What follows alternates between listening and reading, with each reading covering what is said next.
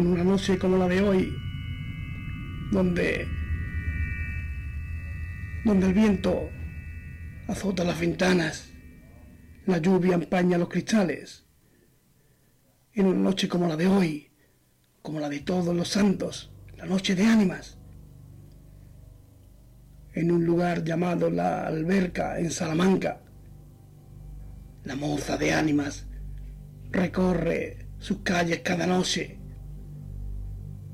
rezando, pidiendo en una en una letanía del más allá,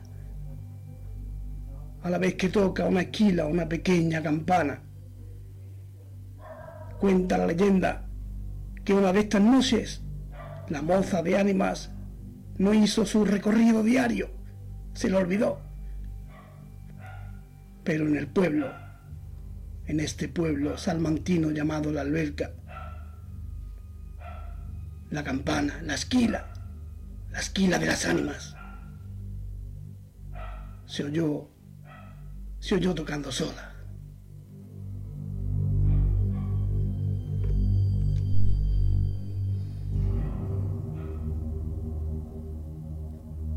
Esto es Radio Line, la radio de la Antejuela Independiente. Yo soy Alejandro Carmona y este programa, El Templo de las Ánimas, una vez más en directo. Tenemos una, noche de, emociones a. Prometo que no os va a dejar indiferentes en absoluto. En este país, donde la tradición nos cuenta que este día, esta noche, es de recogimiento en memoria de los muertos. Nosotros vamos a hablar de nuestras antiguas tradiciones, de lo que supone para nosotros estos días. Si octubre fue el mes de las brujas, este mes de noviembre es el mes de los difuntos.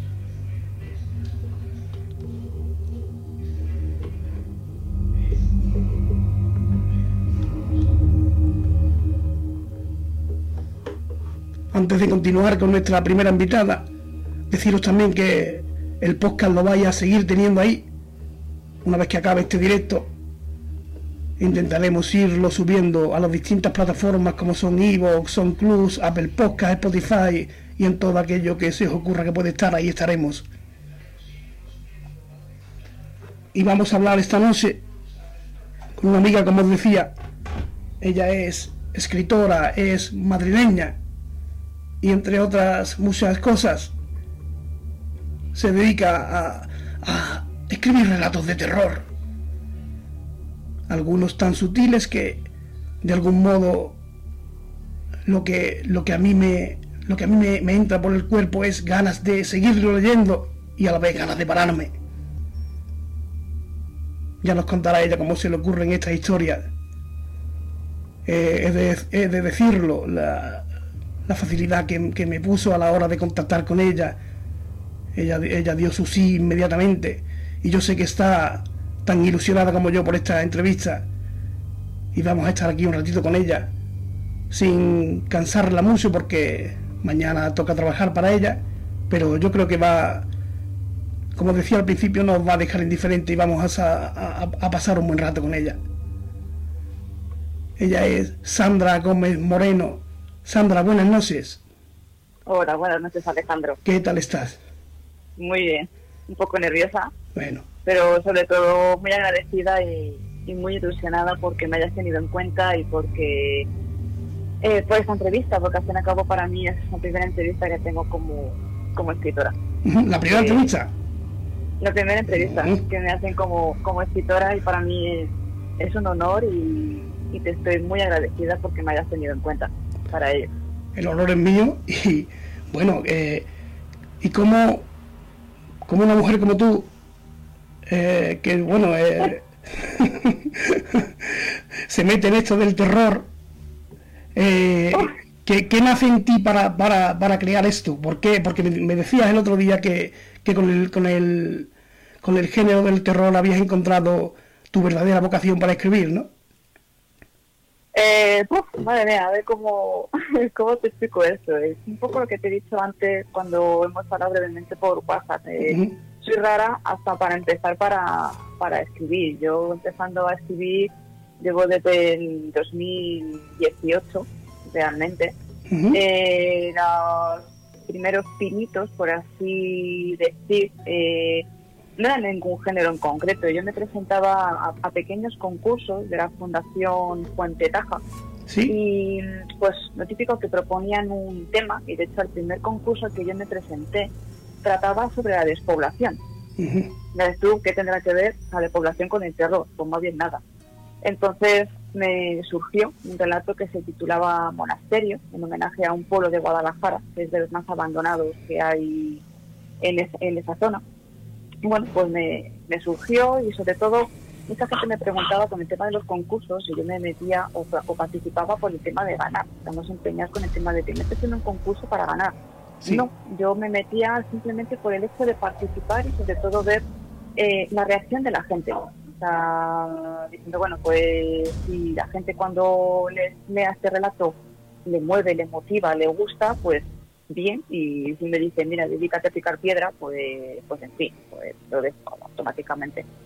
Y sorprendentemente, pues tuve muy buena acogida y tuve muy buena reacción por parte de la gente que leyó ese pequeño relato y seguí motivándome para, para seguir escribiendo. Y el primer relato que yo publiqué, ¿Sí? que se titula Aguja, que está en Amazon, eh, yo me daba cuenta que tiraba ya por la parte del misterio, un poco así de, del thriller, para tanto romperme yo un poco la cabeza a la hora de escribir las tramas y también de romper un poquito también la cabeza para a la hora de leer. Em, ¿Qué sucedió? Empecé a seguir eh, escribiendo relatos de diferente temática, tanto de fantasía como de ciencia ficción. Y pues quedé un poco en el tintero porque me quise centrar eh, en escribir una novela, que no sé cuándo saldrá, eh, que era de cuestión distópica. Dime tú, se basaba una tragedia que pasaba en Madrid en el año 2035 y luego pues se, basaba tanto en Madrid como en Berlín como en Múnich. Nada que ver absolutamente con el terror. Eh, luego me pasó una serie de circunstancias personales por las que tuve que dejar de separar totalmente la novela. Y a mediados de abril yo entré en un grupo de escritores que se llama El Chimpato. Sí. Y a razón de con distintas propuestas, típico que hacemos los domingos, algún reto, alguna cosa. Yo me daba cuenta que a la hora de escribir Alejandro empezaba a oscurecer, por así decir. Eh, a lo mejor de temática, sobre todo me acuerdo de una temática de un secuestro de un avión y demás. Y yo me daba cuenta que a la hora de escribir me empezaba a meter en la mente del chungo, como yo le digo empezaba a meter en la mente del perturbado, a crear relatos oscuros, a crear relatos un poco más turbios de lo normal. Y yo misma empezaba a fomentar ese tipo de escritura. Y un día, estando en el trabajo, eh, ahí tengo la suerte de que hay una de las cajas en las que estoy, yo trabajo en comercio, ¿vale? Cuando estoy en caja tengo al lado un, ordenador. Y me surgió el primer relato de terror. Así, de repente, de la nada y era una lucha entre el bien y el mal, utilizaba como medio a dos animales, dos, dos gatos, y se lo pasé a mi pareja, ese relato, y me dijo, dice, los pelos como escarpias. E incluso yo misma, al día siguiente, yo leí ese relato, y no tengo por qué engañar, también me deja miedo. No, no, claro. Y bueno, y... Me dice, qué barbaridad. ¿En qué, en, Dime en qué momento del día o en qué, momento del día te sirve más para inspirarte a la hora de escribir.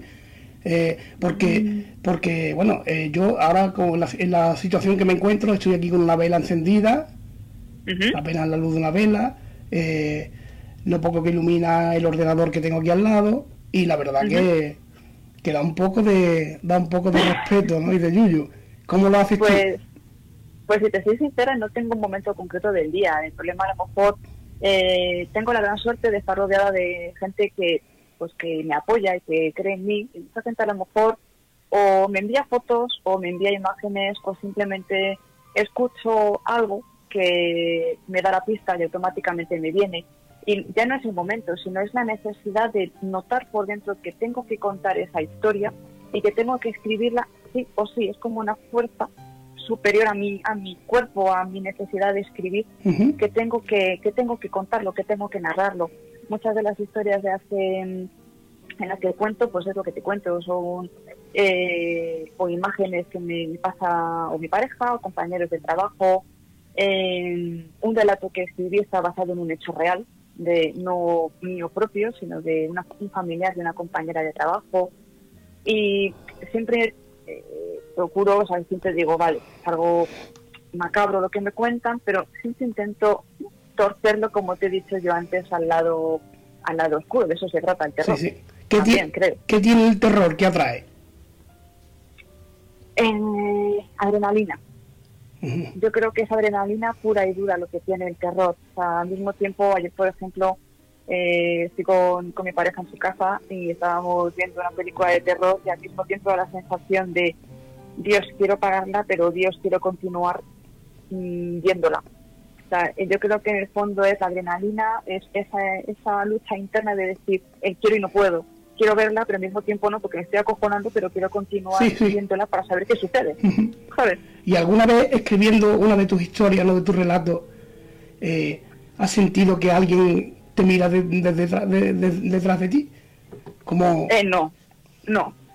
sinceramente, si eso me llega a ocurrir, tiro lo que pille por delante y salgo corriendo, vamos, y no miro para atrás. No, no, no. no sentir esa sensación de que alguien me esté observando, no sentir yo muchas veces miedo y tener que parar de escribirla eh, porque me estaba yo misma acojonando, sí. Y de hecho de leerla en voz alta, tanto a mi mejor amigo como a mi pareja, y de tener que pararme y decir, pero qué puñetera bestialidad estoy escribiendo, me estoy acojonando yo sola. Y de hecho, uno de los relatos que yo escribí está basado, entre comillas, en una, una cosa que me sucedió en, el trabajo. Hubo un cruce de conversaciones en unos walkies, que a veces yo voy andando de trabajo al, al metro y yo sola me estaba imaginando el diálogo y hubo un momento que yo dije, o sea, me estoy acojonando yo sola de lo que estoy creando, o sea, estoy enferma. O sea, ¿qué me pasa en la cabeza? Pero, pero bueno, eso es buena señal, porque la, la primera... Supongo. Lo primero que tiene que tener un escritor o un músico, lo que quiera, es gustarse a sí mismo, ¿no? Sí, sí, muchas veces eh, lo mismo que es cierto que a veces tengo dudas de, mi valía o de, de, hoy gustará lo que escribo, no gustará o tal. Luego muchas veces lo leo y me estoy diciendo, hostia, qué puñetera barbaridad he, escrito. O sea, de, decir, joder. ¿Cuáles son, ¿Cuáles son tus, tus referentes en el, en, el, en el género del terror? Pues mira, eh, yo que soy rara hasta para eso. porque soy una persona y te va a sorprender mucho lo que te voy a decir. Simplemente de terror como tal, puramente he leído, he leído a Poe, ¿vale? Yo tengo mucha influencia porque he leído muchísimos thrillers y muchísima novela negra. Hay novelas negras que son auténticos pasajes de terror. Yo, por ejemplo, eh, Dolores Redondo, eh, la trilogía del Bastán, sobre todo el primer y el segundo libro, no es terror, porque al fin y al cabo es novela negra, pero son muy jodidas y muy oscuras, porque aparte también meten uno de los temas que a mí me gusta, que es la parte espiritual, la parte mística.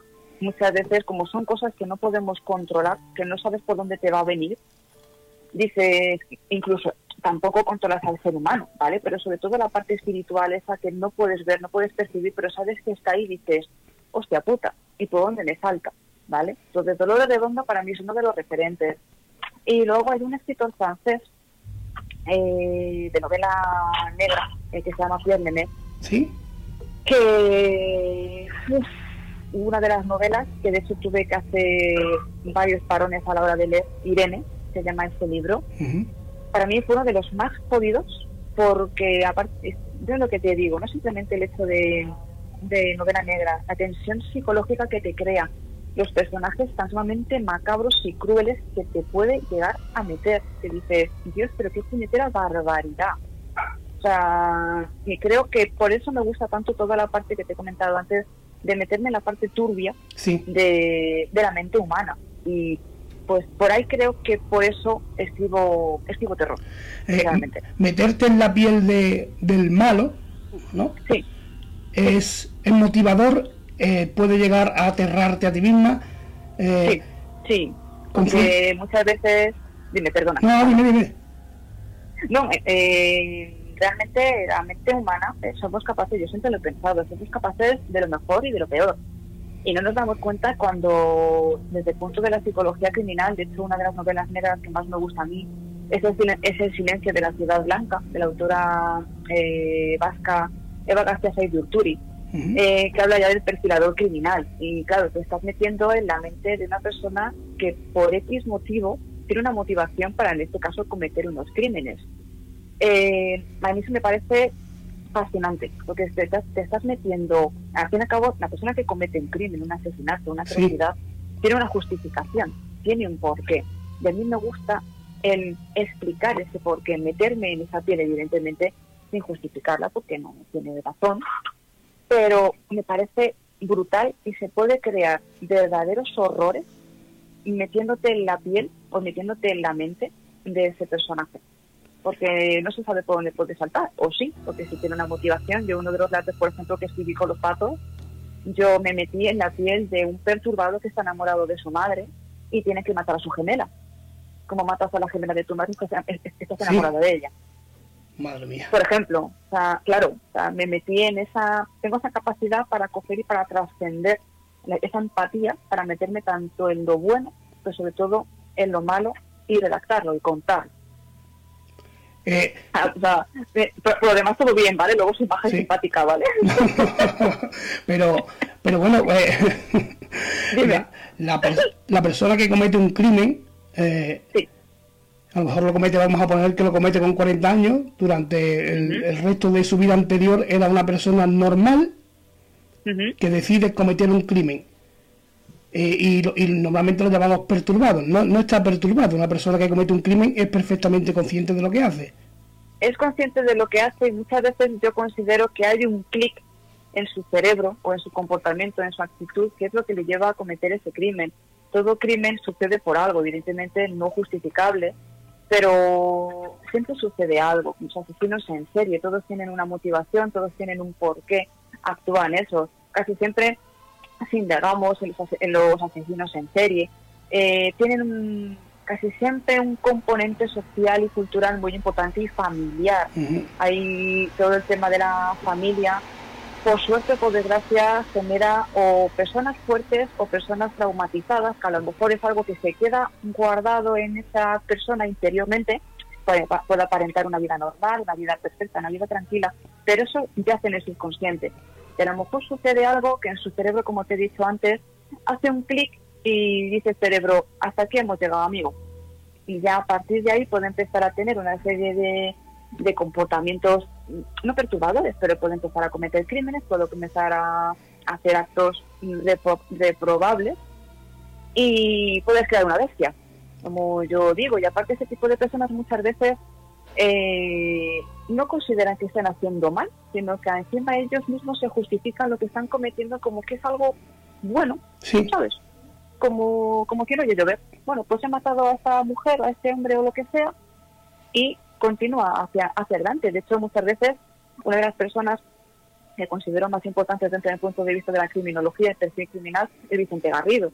Y muchas personas, muchos hombres o muchas mujeres que han sido asesinos o asesinas en serie, son personas que tienen una vida ejemplar, que no levantan ninguna sospecha, pero tienen un porqué, tienen un componente psicológico que dicen, hasta aquí hemos llegado, tienen ese comportamiento y tiramillas. Pero según, según das a entender, entonces eh, un asesino en serie, en un momento dado podemos llegar a, hacerlo cualquiera.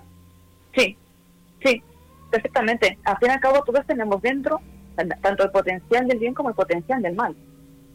O sea, eh, al fin y al cabo el bien y el yang yo considero que existe. Entonces, hombre, evidentemente lo voy a coger yo y de repente se me coja, se me vaya la pinta y me ponga a pegar tiros aquí a la peña. aquí a lo loco de la vida. Pero en el fondo cualquiera cualquiera puede serlo. Queda un poco feo lo que estoy diciendo, ¿vale? Pero, pero bueno. Y bueno, y, ahora vamos, vamos a tu trabajo. Eh, uno, de, uno de los relatos que, que, leí yo el otro día, que era de una muñeca, ¿no? Que, que cobraba, que cobraba vida, ¿no? O que, o que le decía a su dueña, no te vas a ir me, Me puse en la perspectiva, ya me he dado cuenta, a razón de ese relato, Alejandro, que mucha gente tiene pavor a las muñecas. Yo, yo, yo, yo mismo lo tengo. sí, y mi pareja, que acaba de levantar el dedo, el pobre, tengo aquí delante a mi niño, pobrecito mío. Pues eh, es algo, de hecho, me, cuando hablé con él por teléfono al, día siguiente, me dijo, dice, bueno, ¿qué pasa? Dice, ¿tanta mañana me tienes? Digo, no, no, digo, no, realmente no lo estoy pensando en, en nadie en concreto, simplemente me surgió, como te he dicho antes, tengo la capacidad de coger y ponerme eh, esa capacidad de empatizar, eh, tanto en el lado bueno como en el lado malo. En este caso, el tipo terror lo voy a poner en el lado chungo. Y se me ocurrió ponerme en el lado de la muñeca y decir, jo, pues la que era mi dueña, ahora mi amiga, antes estaba conmigo, antes dormía conmigo, antes jugaba conmigo, ahora desde que se ha hecho mayor ya no juega. Y convertir a muñeca en una especie como de psicópata, entre comillas, es decir, pues ya no juegas conmigo, pues te vas a acabar. No y, quieres viva. ¿Y te gusta dejarlo así, en el aire, lo que puede pasar? Me encanta, me encanta. Es algo que lo disfruto tanto por mí, tanto como por vosotros los lectores. Aparte, eh, me encanta leer las, las reacciones que tenéis, porque mm. me gusta ese factor sorpresa, me gusta dar ese giro que sorprenda, ese giro que muchas veces ni yo misma me espero a la, a la hora de escribirlo. O sea, a lo mejor tengo la parte central ya más o menos planeada en la mente y luego ya a la hora de redactar, incluso yo misma me puedo llegar a sorprender de lo que soy capaz de crear y de decir, la estoy liando parda, pero en el fondo me encanta lo que estoy haciendo y me encanta dejar, no finales abiertos, pero sí dejaros sorprendidos. Eso me, eso me fascina, eso me encanta, Alejandro. No es que a mí me, resultaba eh, demasiado sutil. Eh, ¿En qué sentido? En que te, digo lo que te voy a hacer o que te vas a cagar, como tú has dicho, pero, no, pero no termina la historia, se queda ahí abierto. Eh, al final mm, deja al lector que, crea o que piense cómo puede acabar esto, ¿no? sí, me gusta dejar esa parte de finales abiertos eh, muchas veces los, micros que escribo en, Twitter no los hago con la pretensión de continuar. De Son micros, sí, lo cojo, lo suelto y que cada uno pueda imaginar lo que quiera, que luego ya, si me lo quieren comentar, bien, si no me, en este caso, por ejemplo, tú me lo comentaste, o me lo comenta mi pareja, o me lo comenta algún compañero de trabajo, o lo que sea. Pero por lo general me gusta dejarlo así, sobre todo eh, que cada uno piense lo que quiera. Eh, yo creo que lo bueno, no sé si lo, bueno o lo malo que puede llegar a tener el terror es eso, por lo menos lo que yo pretendo escribir es dejaros la libertad de que podáis pensar eh, lo que vosotros queráis. Y yo, la suerte mía fue que lo leí por la mañana, las 8 de la mañana, no recuerdo, 8 y cuarto, porque si lo leo por la noche, pues me, me, me da, que, me, que me da fastidio, me da la noche tú a mí. De hecho, quiero mencionarla, no sé si me estará escuchando, una chiquita que no conozco en persona y me encantaría hacerlo algún día, se llama Gloria. Me ha pedido justo el enlace pues unos cinco minutos antes de, empezar la entrevista. A la pobrecita mía, cuando escribo algún relato en Twitter, me dice, Sandra, dice, yo mm, por la noche no te leo, la pobre Gloria, y me está escuchando. Un abrazo para ti, cariño mío. Y, la pobrecita también la, tengo, la tengo acongojada. De hecho, algunas veces a lo mejor he publicado algún relato a última hora, algún miembro de los patos, eh, que ha escrito y dice, bueno, dice, ¿tú quieres que duerma? Y digo, sí, digo, yo de hecho yo duermo perfectamente.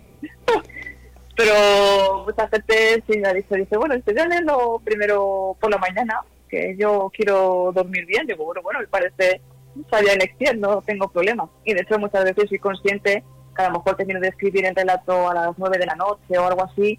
Digo, bueno, digo, voy a ser buena y ya dejar que la gente descanse y, lo publico ya mañana por la mañana. En esto que hacéis, antes de entrar en lo que nos tienes preparado, porque yo sé que algo tienes preparado para, para el programa, eh, este, este, grupo que tenéis, en, que emitís en YouTube hablando de literatura, cuéntanos para quien, para quien no lo sepa, qué es lo que hacéis, por qué lo hacéis. Y yo, yo solamente decir en este sentido que he visto algunos vídeos vuestros y me da mucha alegría el entusiasmo, la ilusión y, el buen rollo que tenéis para hablar de literatura, de la que sea.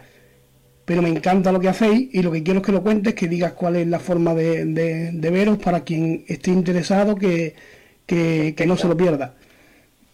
Pues mira, se llama, es un grupo que se llama Somos Sin Pato, Es un grupo, yo entré a, eh, a mediados de abril aproximadamente, creo que se crearía un, un poquito antes. Eh, es un grupo de, de, escritores que se creó pues con la mera intención de, de apoyarnos, de disfrutar de la, de la literatura y, y, de hablar de hablar de ella. Eh, la verdad que gracias a ellos he recuperado las ganas y la, y la ilusión de escribir porque estaba con un bloqueo eh, bastante síndrome del impostor, como bien se llama, bastante importante. Y bueno, pues muchas veces aprovechamos entre nosotros y con otros escritores que también contactamos, eh, pues hacemos, eh, hacemos tertulias o hacemos los domingos, por ejemplo, siempre dedicamos un espacio para que la gente participe a través de vídeos o con relatos con diferentes temáticas. Eh, los jueves, por ejemplo, uno de los miembros, Estrella, pues realiza entrevistas a distintos escritores que están interesados en darles para darles a conocer su obra. Eh, sobre todo, ya no es simplemente el hecho de hablar de nosotros, sino también dar cabida a otras personas que también quieran participar, ya sean lectores, sean escritores, uh -huh. sea quien sea. O sea. Es un grupo abierto, es un grupo en el que queremos y nos gusta que todo el mundo participe, porque si no, o sea, eh, no, no, somos como Paco Umbral de vengo a hablar de mi libro, no, no. o sea, vamos a hablar de nuestras de nuestras creaciones, evidentemente, por ejemplo eh, César ha sacado un libro recientemente, Lorena va a publicar otro libro recientemente, eh, José está con, eh, con el tema de su libro, también participa en diferentes acciones, estoy exactamente igual, Antonio, Oscar, por ejemplo, no es escritor como tal, pero es un buen lector, también escribe sus, sus pequeñas aportaciones, es, es también esta esperanza, o sea, todos y cada uno, de un modo o de otro, generamos que pues que haya esa, esa unión para y por la literatura.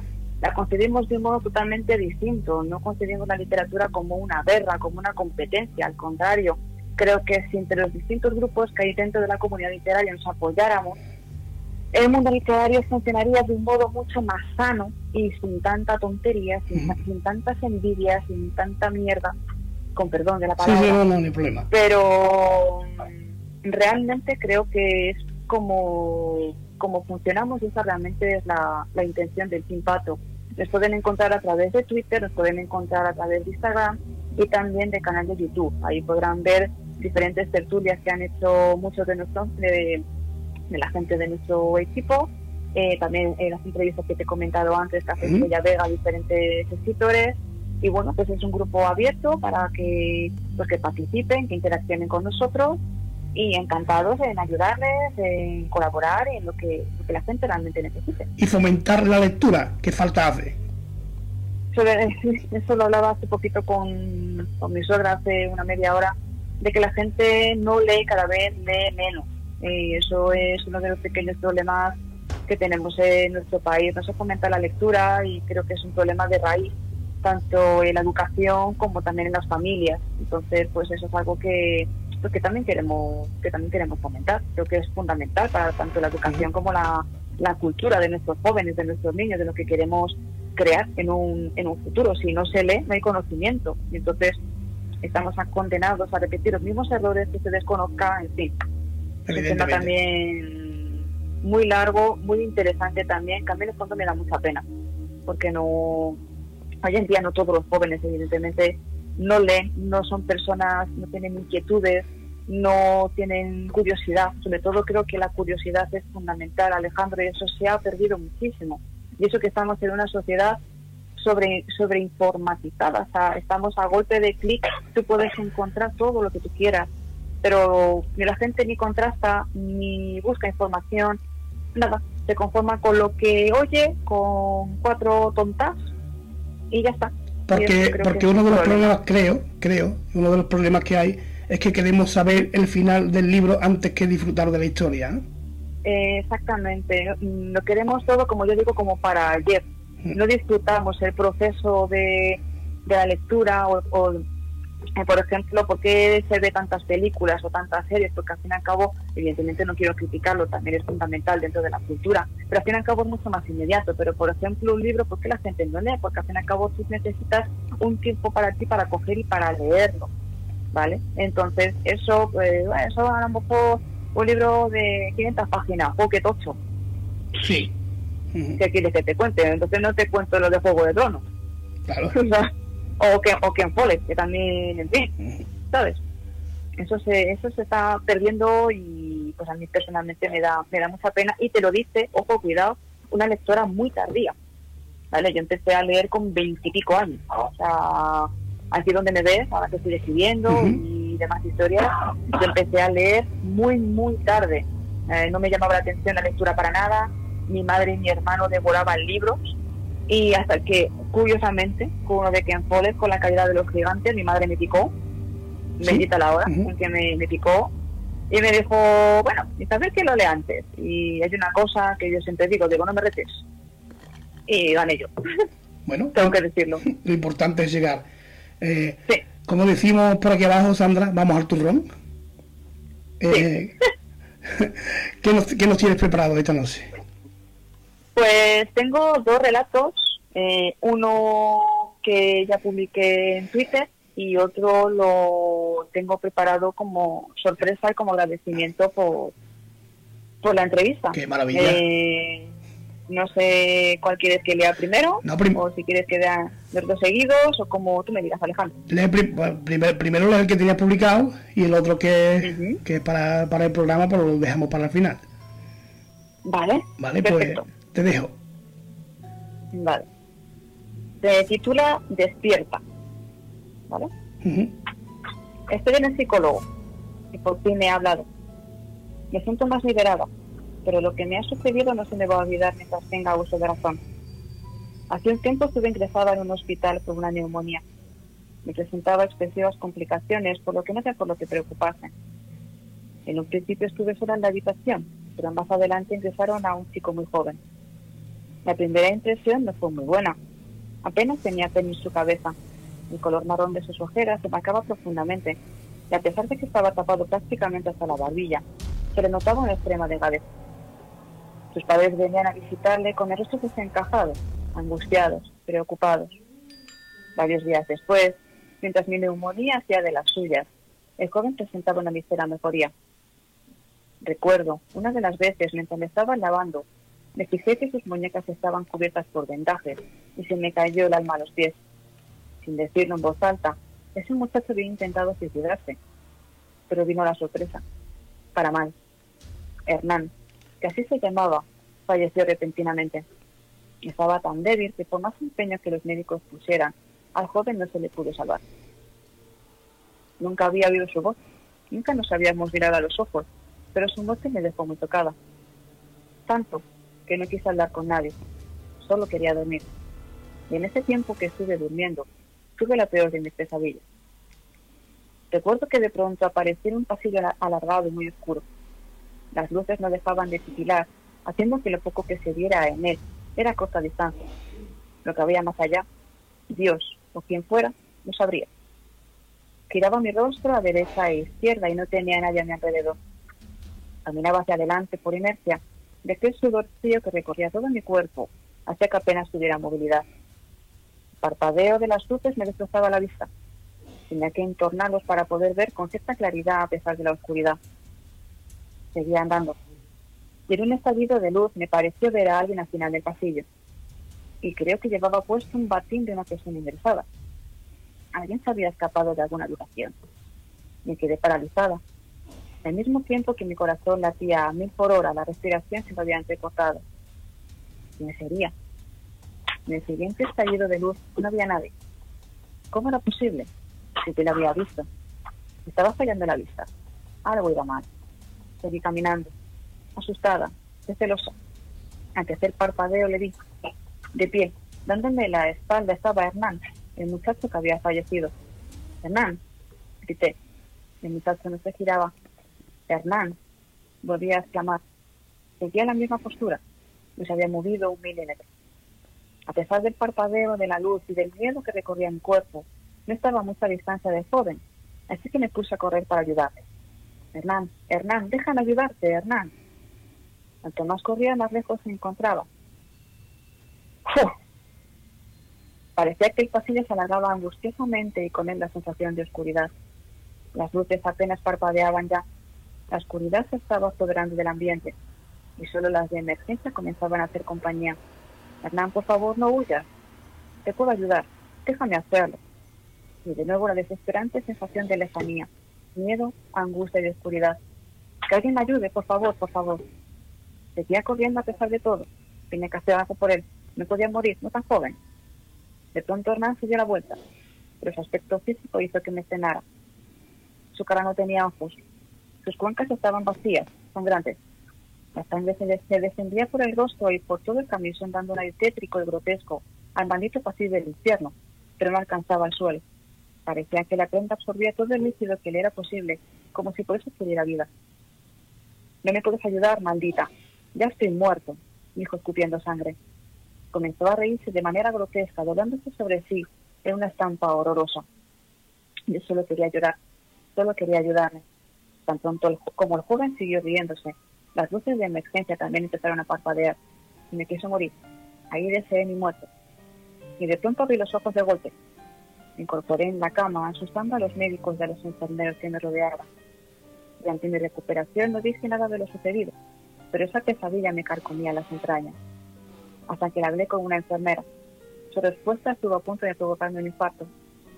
Estuviste muerta, Alejandra.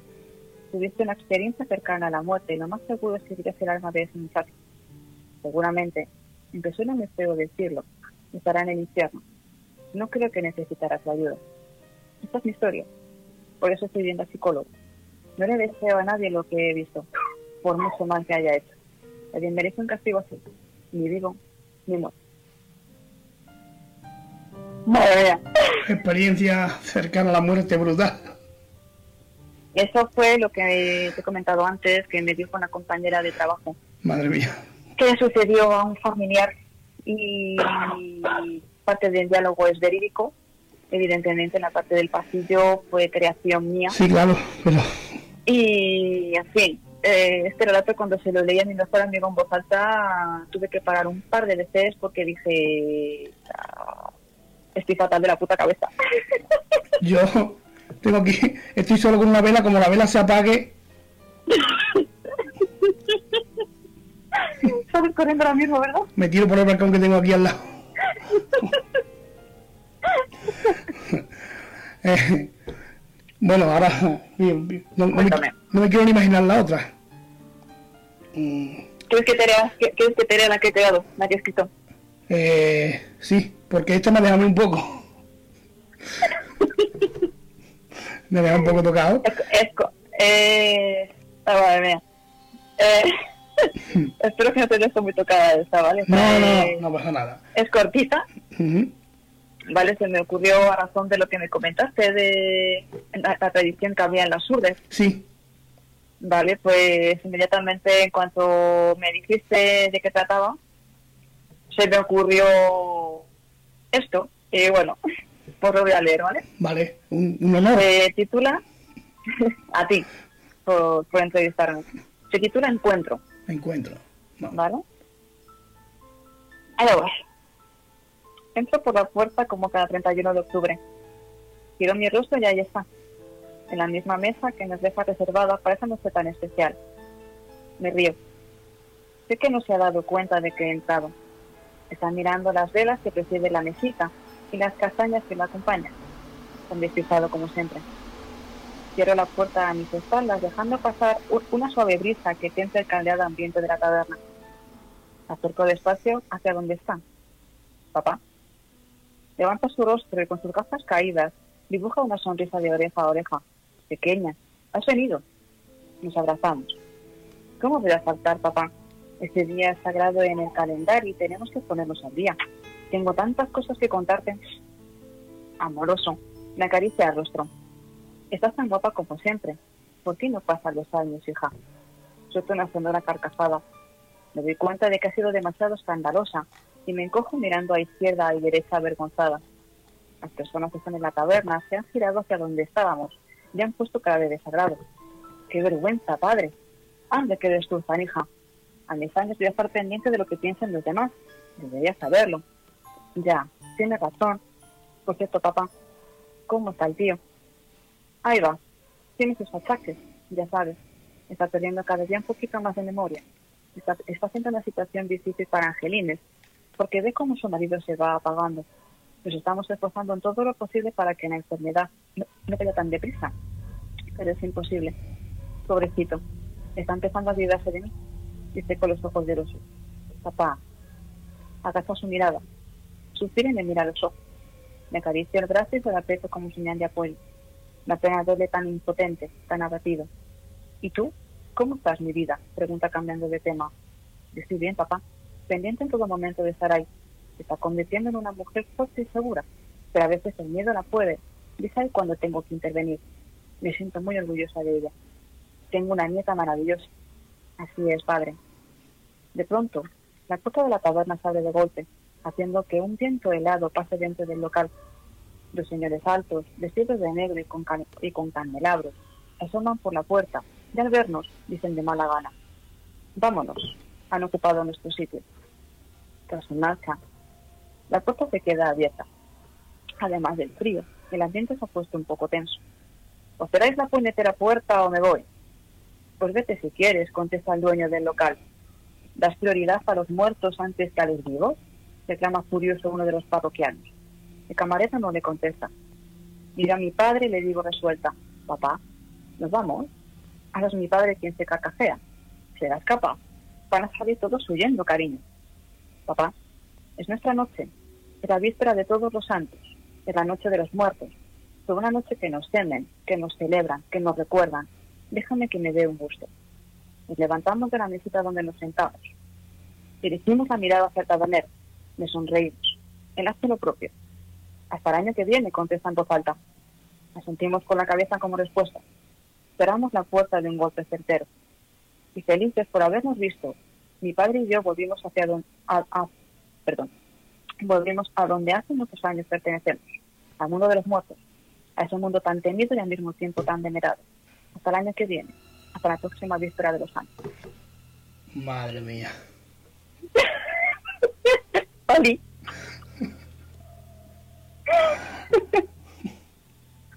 es que esto, es que esto viene porque, lo explico yo, yo le cuento a Sandra que en la, que en la Jurdes, en la comarca de la Jurdes, en Extremadura, en cada tasca, restaurante, en todos los bares, esta noche, precisamente la noche de hoy, se deja una, una mesa vacía con dos velas blancas y un plato de castañas, que luego resulta que, que no está tan vacía, ¿no?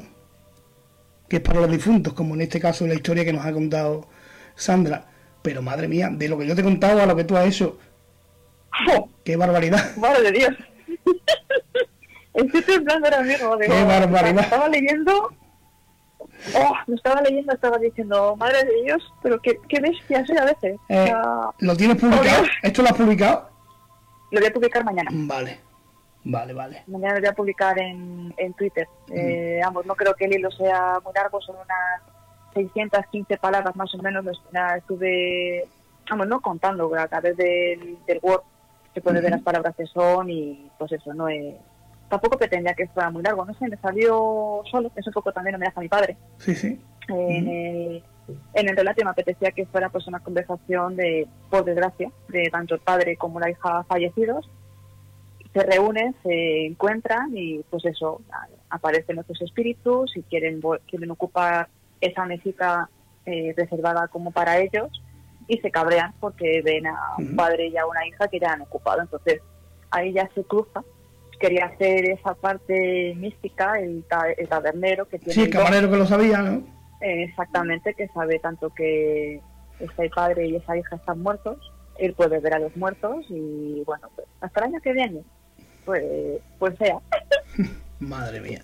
Eh, bueno, cuando lo, cuando lo tenga subido yo me lo cogeré porque esto es un esto es un regalo que esto es un regalo que nos ha hecho. Un regalo más, que merecido. Es impresionante y bueno que decirte que mañana tienes que trabajar, ¿verdad? ¿No? Eh, al, final lo libro, o sea que ah, si quieres hablemos un poquito más, eh, más no, tengo problema. Vale, vale, pues perfecto, entonces descansa y es mejor, mucho mejor. que estas historias así, yo, yo bueno, eh, te sirven, me dices que te mandan imágenes, tus amigos, tu pareja, y, con ellas te inspira. Eh, sí. ¿Alguna vez te has encontrado o te ha pasado algo que no puedas explicar y que te haya servido para, contar una de tus historias? Eh, Por ahora no lo ha contado, pero sí me gustaría hacer un relato sobre ello, de un fenómeno que nos pasó hace muchos años a los compañeros. Eh, yo tengo la carrera de geografía. Y pues hace muchos años me fui a la típica casa rural que fue en Ávila, en Palacios de Goda, jamás se me olvidará mientras viva, el, el dichoso pueblo ese. Y bueno, en resumidas cuentas, la casa estaba encantada. Así para que te hagas una, una idea, estábamos cada, vamos, éramos unos cuantos eh, amigos en ese grupo y tú imagínate cada uno en sus habitaciones eh, separadas y demás. Yo, yo, de hecho, esa noche dormía sola y continuamente por el pasillo, pues ruidos, golpes, carreras, risas, y lo típico que dice, bueno, estos hijos de puta están montando una fiesta sin de puta madre, ¿sabes? Y bastante iba muy desencaminada. O sea, abrí la puerta, la puerta que me llevaba al pasillo y de repente todo en silencio. diciendo, a ver, o sea, ¿qué está pasando aquí? ¿Sabes? Y de nuevo lo mismo, cierro la puerta, automáticamente, ruidos, golpes, paseos, para arriba, para abajo, carreras, y yo diciendo, bueno, pues muy bien. Y luego encima, esa misma noche yo sentía que yo no estaba sola en la habitación, por ejemplo. O sea, yo sentía que, lo mismo que me preguntado antes, yo notaba que había alguien y me estaba poniendo mm, nerviosísima, no, lo siguiente. O sea, yo malísima. Y diciendo, bueno, pues muy bien, aquí no tengo visita. digo, pues qué bonito todo. Y bueno, y, yo recuerdo. Dime, dime. Dime. No, no, no, que yo Dime, perdona, estamos interrumpiendo, Alejandro. Cuéntame. ¿Llegaste a, ¿Llegaste a indagar o a conocer la historia de, de, esta casa? No llegamos, no llegamos a conocerlo muy bien. Sospechamos que ahí tuvo que haber un grupo de jóvenes que había fallecido o, algo. Porque de hecho me acuerdo la reacción a la mañana siguiente. Estaban dos compañeros míos, eh, Mario y Roberto Guzmán. No se me olvidado su reacción. Cuando bajamos todos, arriba éramos como unas cinco o seis personas que estábamos durmiendo. Me acuerdo que bajamos por las escaleras. La reacción de Mario, con perdón de los sacos, hijos de puta, dice, ah, que te montado arriba ayer. Nos miramos todos diciendo, ¿qué dices? Y diciendo, sí, dice, es que hasta la, lámpara estaba temblando de las carreras que había. ¿Y aguantaste la noche allí? Aguantamos la noche, simplemente estábamos una noche. Ahí, vamos, ya, una segunda noche te digo yo que no la aguanto. O sea, me cojo aunque sea un monopatín y me tiro para Madrid. o sea, digo, mal, lo aguanto mal, el asunto. Y lo que te digo, o sea, realmente no averiguamos, no te, no te voy a engañar, tampoco tenía mucho interés en, en conocerla, pero vamos, sí sospechamos que tuvo que haber ahí una tragedia porque eh, por las voces, por los gritos, por las carreras, eran personas muy jóvenes. Pero hoy hay niños, me, has dicho, ¿no? Eran como jóvenes, eh, adolescentes, yo creo que eran como a lo mejor 15, unos 18 años aproximadamente, porque por la forma de, de moverse, por los gritos, por por la energía que transmitía tenía que ser, pues eso, gente jovencita. Y alrededor, alrededor, no, alrededor, no, había nadie, no había ninguna señal de ninguna fiesta ni nada por el estilo. Va, que va, que va, que va. Aparte era una casa que estaba más, estaba más sola que, que esta cosa. O sea, que si me decías que no había música de fondo, el típico vecino molesto que está montando una fiesta o lo que sea, que va, que va. Estábamos solo nosotros y de hecho unos compañeros de habitación, en una pareja, estaban durmiendo juntos, eh, Suso y, Noelia, la habitación de al lado estaba vacía, comprobado por ellos, que, entraron. Los típicos golpes en la pared como en una clave, con nudillos, continuamente escuchando, y por lo visto toda la noche, no pudieron dormir nada. Entiendo, pero vamos a ver, si no hay nadie en la habitación de al lado, ¿cómo se está escuchando continuamente típico golpe de nudillos contra la pared? Y cuando tienes, cuando tú tienes esta, tú te quedas sola en la habitación tú sientes que alguien está contigo. Eh, eso que yo recuerdo que tuve que yo recuerdo yo siempre he dormido con la luz apagada es verdad que siempre tengo la persiana un poco levantada y, y demás yo recuerdo esa noche además en la habitación no te exagero Alejandro hacía un frío horroroso un frío de estos estaba yo con dos mantas con el pijama de invierno no se me iba el frío ni para Dios o sea, aparte del miedo que yo tenía, yo no sé quién coño sería, no lo sé, no quiero saberlo, pero un frío que me transmitía un mal rollo, un mal todo. Me acuerdo que tuve que encender la luz porque, o sea, no podía. No podía. Y luego yo recuerdo un compañero, Roberto, que te he comentado antes que estaba abajo. Eh, yo recuerdo que él entró a la habitación, recuerdo perfectamente que apagó la luz y me dio un beso a la frente y ya me quedé dormida y hasta la mañana siguiente que pasó lo que te, lo que te, lo que te he comentado. Pero chungo, chungo la cabra, como yo digo. Pero tú ahí todavía no escribías terror. No, no, no, no, en esa época ni leía. Fíjate. En esa época ni leía. Sea, eso sucedió, ese fenómeno paranormal sucedió y, y sin más. Y luego ya, pues a razón de todo el proceso que te he contado, de todo ir escribiendo a medida cada vez más oscuro, más oscuro, más Sí, oscuro, sí. más oscuro, pues ya directamente ya digo, pues ya que escribo oscuro conmigo para terror. ¿Para qué anda con tontas? Bueno, qui- estoy. quizás el origen esté ahí, ¿no? ¿Quién sabe? Probablemente, sí, probablemente. Aparte yo también soy una persona, me gusta todo el mundo de lo espiritual, todo el tema de, de lo paranormal. Y pues bueno, yo qué sé, es un mundo que me resulta muy interesante, es muy desconocido al mismo tiempo, muy temido, pero también a mí me resulta muy atrayente. Entonces, es, un, es lo que puse yo un día, un tweet, mucha gente en el trabajo sabe que, que escribo, y sobre todo, no sé si por ser mujer o no sé muy bien por qué, sorprende que escriba terror.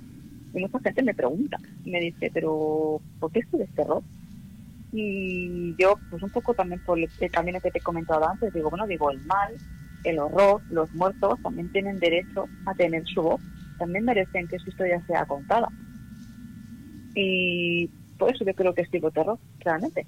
Ha surgido todo por eso. Eh, ¿por, qué la, por qué las mujeres, em, esto, esto es una opinión personal, ¿eh? ¿Por qué las mujeres lo contáis esto infinitamente mejor que los hombres? No tengo ni idea. Sinceramente, ah, como no sea por la capacidad que a lo mejor somos más sensitivas o, o tenemos otra percepción diferente, somos más sensibles, por así decir, a lo mejor lo cantamos, no considero mejor, a lo mejor lo contamos de otra manera No, distinta. ¿Mm? eh, distinto. No sé. Distintos, diferentes. eh, Sí, no sé, a, a mí me sale, me sale solo. De hecho, una persona me lo dijo. Dice, es que lo cuentas con una sensibilidad, con una capacidad que transmite tanto. Yo, por ejemplo, estaba leyendo el relato, sobre todo de la experiencia cercana a la muerte, y yo me estaba quedando diciendo, madre de Dios, qué barbaridad. te lo digo sinceramente, no sé. O sea, no, no sé muy bien por qué. Si te soy, si te soy honesta, probablemente lo que te diga, a lo mejor la capacidad sensitiva de las mujeres que es distinta a la de los hombres, no que sea ni mejor ni peor, simplemente es distinta. ¿Sabes? Este del restaurante, este del restaurante no tiene desperdicio ninguno. Eh, a lo que iba, cuando, cuando acabas un relato, mm, tú lo, lo repasas muchas veces, lo cuelgas tal y como tal y como lo, lo terminas, la primera intención en la que vale. lo, lo repaso. Siempre, siempre, siempre, siempre. Aparte, muchas veces eh, escribo, por lo general, suelo escribir casi siempre en primera persona del presente. Sí, Y algunas veces sin querer me queda pasado, sin darme cuenta. O sea, yo solo muchas veces me pipo diciendo, ¿dónde vas tú? ¿Qué has, escrito en pasado? Eh, solo, de hecho, tengo un pequeño toque, si te soy honesta, eh, que aparte de una primera, una primera lectura después de haberlo escrito, siempre lo leo en voz alta. Eh, estoy acostumbrada siempre a leer todo lo que escribo, ya sea relato o lo que sea, siempre procuro leerlo en voz alta para ver si me cuadra y me doy cuenta sobre todo el tema de puntuación, tema de comas, tema de puntos y demás, y por ejemplo también tiempos verbales. Ahí me doy cuenta si lo he cambiado, si no lo he cambiado, si lo he escrito bien, si no lo he escrito bien. Entonces eso eh, por lo general siempre lo que hago, siempre, eh, siempre lo pongo en un borrador. El, el tema de notas de Ujú. mi móvil, sí. un día va a petar, yo creo directamente, va a flotar o se va a poner en huelga lo de notas, porque va a decir, bueno, ya Sandra, o sea, para, bonita. Eh, Y- ¿a- ¿Alguna música para escribir? No, ninguna, nula, no puedo escribir con música. Necesito silencio. ¿Y para cuándo una, una verdadera novela de terror o de misterio? No me, digas, por no, no me digas que no aspiras a eso porque no me lo creo. Sí, sí, sí, sí, sí, no te voy a engañar, sí. Sí quiero escribir una novela de terror.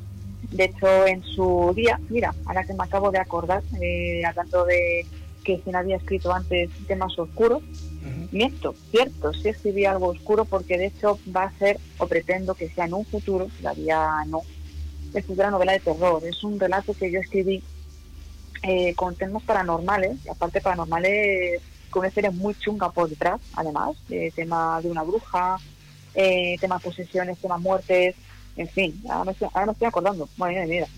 Eh, era un homenaje, era un homenaje que yo hacía al padre de mi padre, a mi abuelo Daniel, que nació en Guadalajara, en Mira el Río.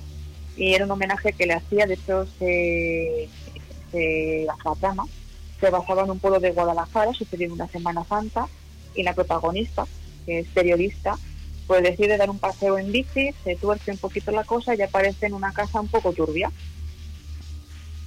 Y por ahí surge, hasta aquí puedo leer, porque tampoco sé más, No, claro. no te voy a engañar. Es cuando escribas, Pero- tu, cuando escribas tu novela que la escribirás, eh, espero ser uno de los primeros en recibirla firmada. Cuenta con ella, Alejandro. que me ha, me ha encantado tenerte aquí. Eh, Igualmente. yo te invito a que no sea la última, Muchas gracias. a que no sea la última vez. Pero yo también. y porque pues mira tan poco tiempo que hemos tenido porque esto lo hemos hecho además que es verdad que hablamos el lunes el martes no recuerdo muy bien El martes. Eh, hemos estado Hablamos. liados con los trabajos en fin la, la propia vida yo ayer mismo estuve de boda no en fin un follón. Sí, me pero- comentaste que estuviste de boda. pero yo creo que nos ha quedado nos ha quedado chulo nos ha quedado entretenido nos ha quedado distinto y en posteriores ocasiones me gustaría contar contigo para que para que preparáramos alguna historia que se nos ocurra por ahí que resulte diferente. Me Eh, parece muy bien. Sandra, un abrazo. Muchísimas gracias. Y quiero, si me permites, Sí, por supuesto. quiero dedicar esta entrevista primeramente a mi padre, ¿vale? Después la quiero dedicar a Julio Prado, a mi pareja. Y después se la quiero dedicar a todas aquellas personas como tú que me leéis, que me seguís, que me apoyáis. Gracias, porque sin vosotros esto no sería posible. Un abrazo. Gracias a ti porque ha sido un placer. Un abrazo, Sandra. Un abrazo, un beso muy grande, Alejandro.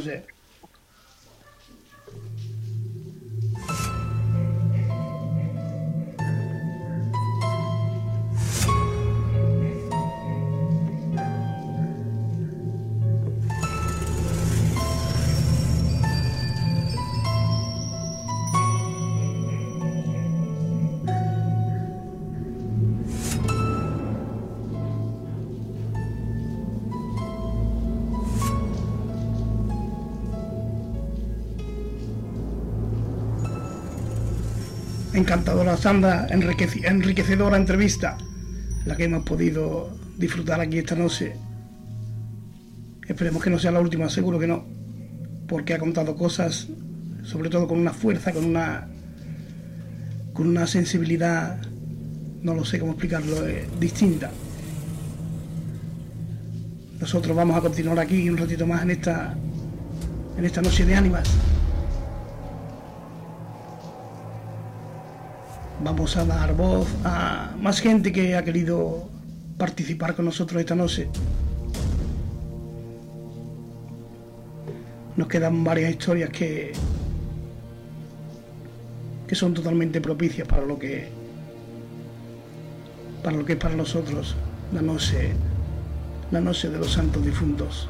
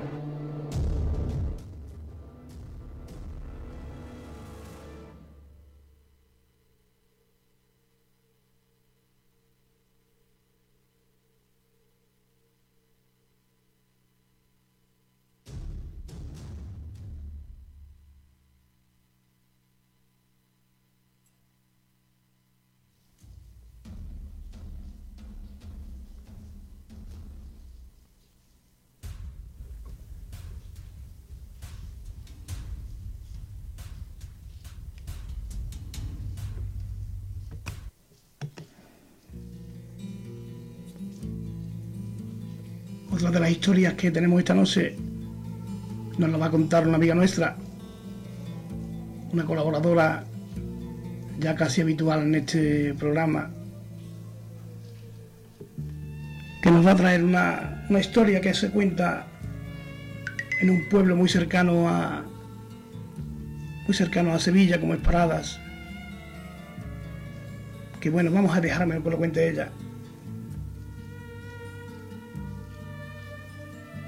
Porque me parece Me parece muy bonito cómo, cómo las leyendas en los pequeños pueblos se van creando, se van formando, cómo crece todo eso en la población y cómo se le da nombre a algo o a alguien.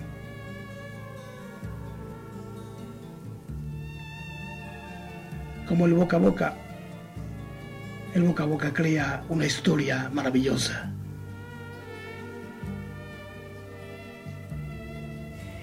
Buenas noches Alejandro y buenas noches a todos los oyentes del Templo de las Ánimas.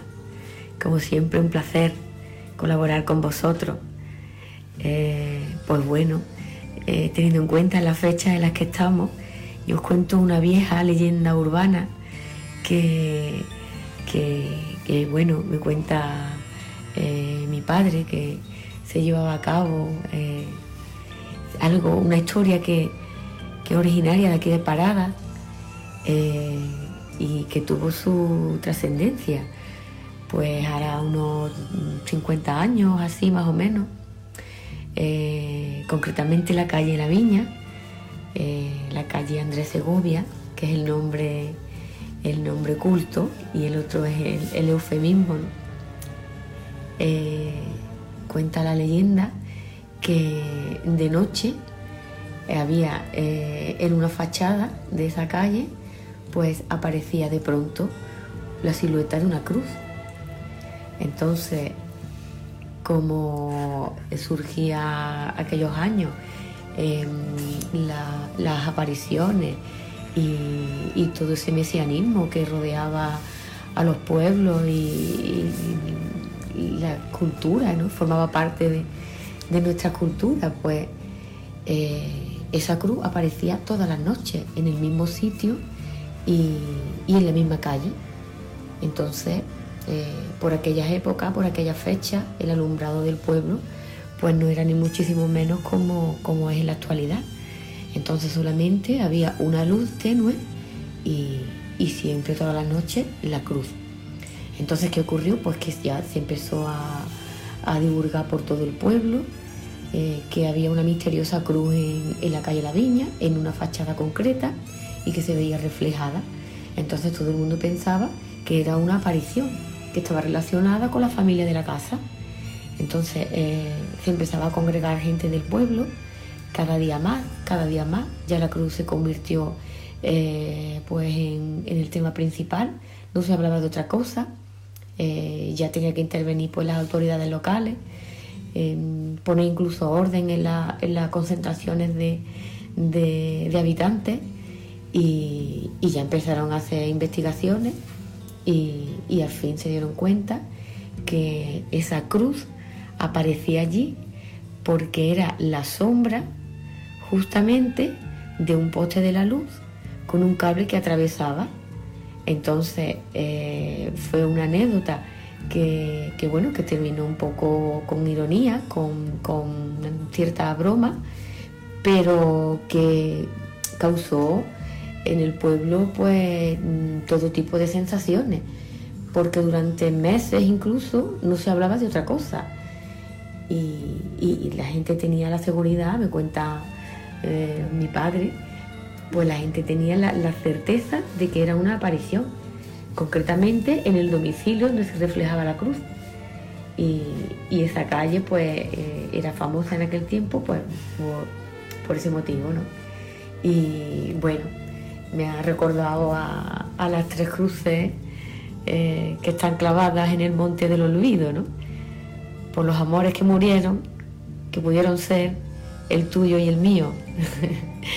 bueno, Alejandro, un abrazo muy grande.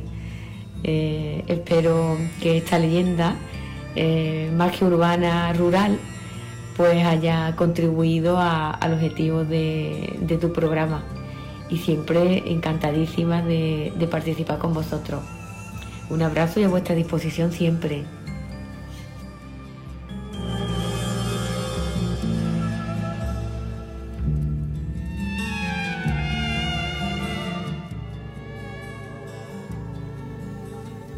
Qué historia más bonita, ¿verdad? Como de. como de, de una pareidolia, que es lo que se llama. Se forma una leyenda la gente pensaba que era una cruz o que en la familia había alguna historia, pero en los pueblos se, corre la voz de, de esta manera y se forman magníficas historias.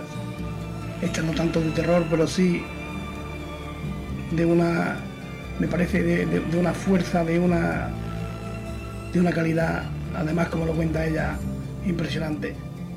Ahora metemos un poco en fangos más, más tenebrosos. Vamos a tener aquí a otra amiga que se llama Paula Martín, pero que nos va, va, va a contar una historia un poco terrorífica, por qué no decirlo. ¿Alguien conoce la leyenda? La leyenda no, la historia, porque esto es real, de la niña de Vallecas, Estefanía Gutiérrez Lázaro, que falleció hace ya algunos años tras jugar a la Ouija. En unas circunstancias un poco extrañas, dicho sea de paso con investigaciones policiales hay informes por ahí que cuentan que todo aquello que vivió esta familia no tiene una explicación lógica ni convincente.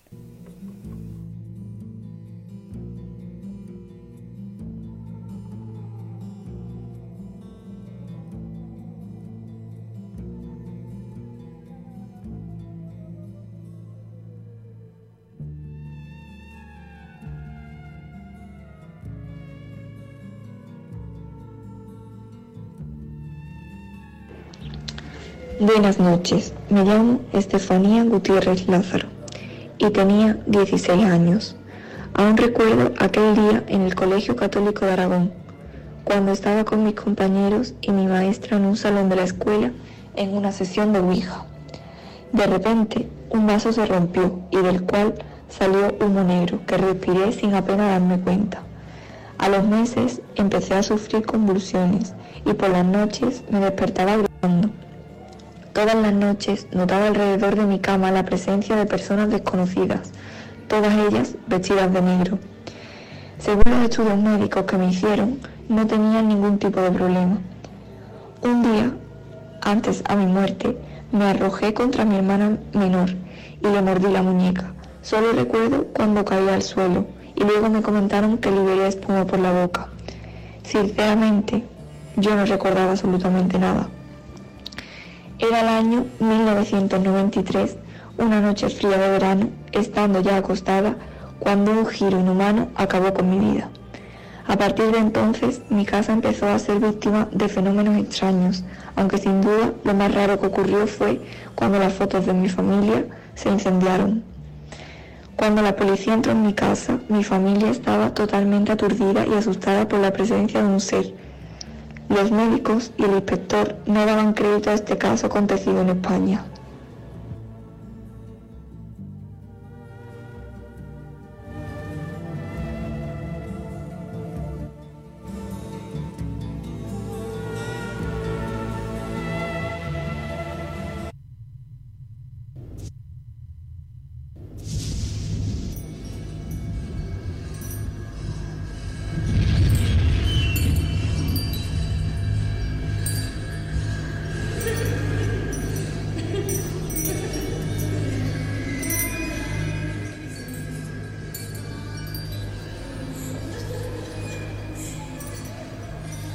La última historia de la noche correrá a cargo de una fiel amiga, una más que habitual, una, una mujer que se curra esas historias como pocas. Un tema diabólico para, para ponerse para ponerse unos cascos, unos auriculares y taparse bien con la sábana. Lo que viene ahora es más que una noche de terror. Lo que viene ahora es una historia. Una historia que, que habla del mismísimo diablo.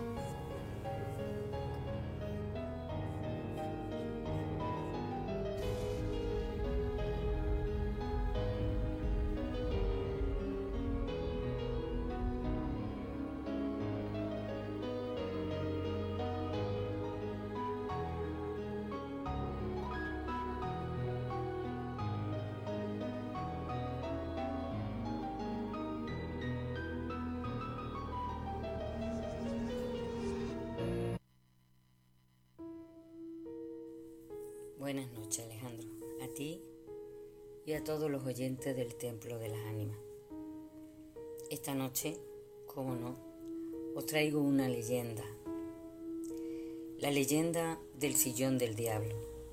Dicen que toda leyenda tiene parte de verdad. Suele ser de tradición oral y está en manos de cada uno creerlos o no. También dicen que la ciudad de Valladolid esconde más de un misterio. La historia de hoy se remonta a principios del siglo XVI, cuando la Inquisición detuvo al médico Andrés de Proaza por asesinato, tortura y pacto con el diablo. Había abierto una cátedra de anatomía, pero los rumores decían que su conocimiento provenía del maligno.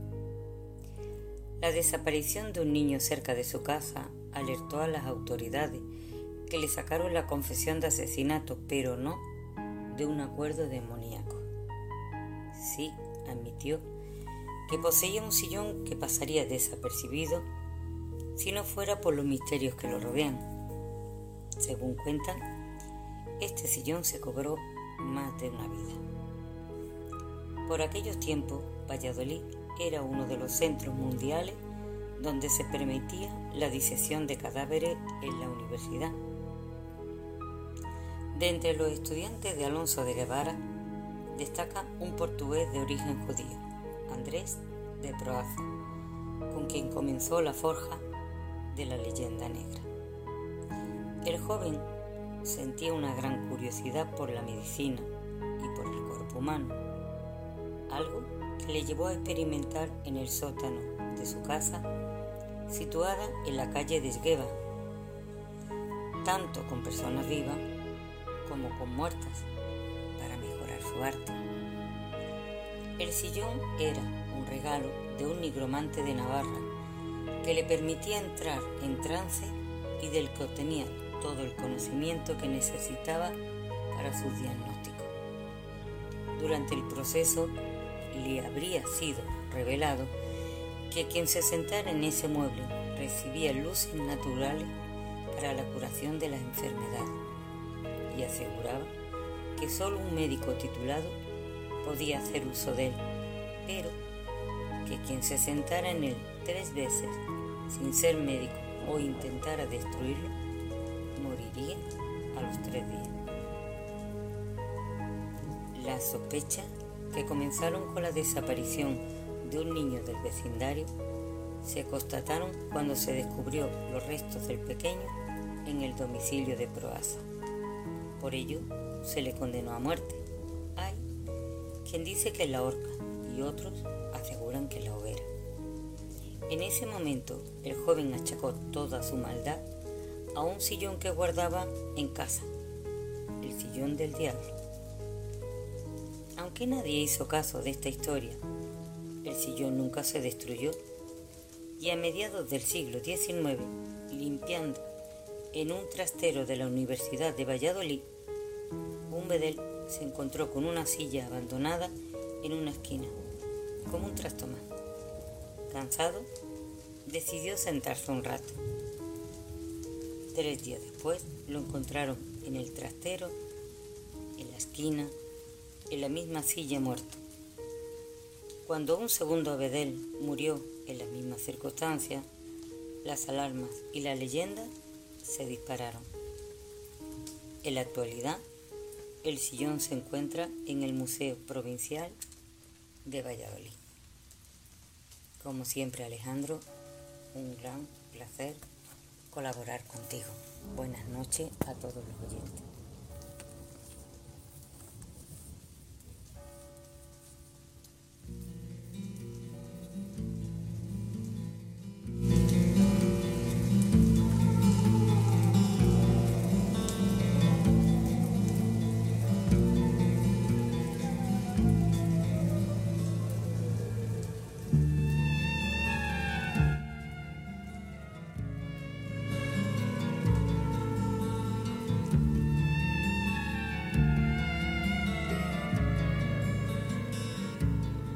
Bueno amigos y amigas, pues hasta aquí, hasta aquí el programa de hoy. Espero haberos entretenido, haberos servido de, distracción en esta noche de lluvia, de frío. Deciros a todos que, que, eso, que esto se volverá a subir al podcast como siempre. Perdón por algunos fallos que haya podido ver, estas son las cosas del directo. Y yo estoy aquí solo rodeado de mandos y de cables y... En fin, un poco liante. Que como siempre ha sido un placer contar con estas colaboraciones que, que ya son más que habituales en este programa. Y sobre todo con nuestra invitada principal, con Sandra Gómez Moreno, que la verdad es que la verdad es que la mujer ha un trabajo impresionante, es muy amante de lo que hace y eso, eso hay que ponerle en valor. Y estoy seguro de que algún día será, será una escritora más que reconocida. Me consta de que hay un grupo de gente que no va a dejar de intentarlo y nuestra amiga Sandra es una de ellas. Así que sin más amigos y amigas, solo espero que, que las ánimas errantes os acompañen esta noche. Y cuidado, cuidado con mirar a los pies de la cama y encontraros a unos ensotanados que arrastran cadenas para llevaros consigo al otro mundo. Nos vemos pronto. Hasta otra. Fuerza.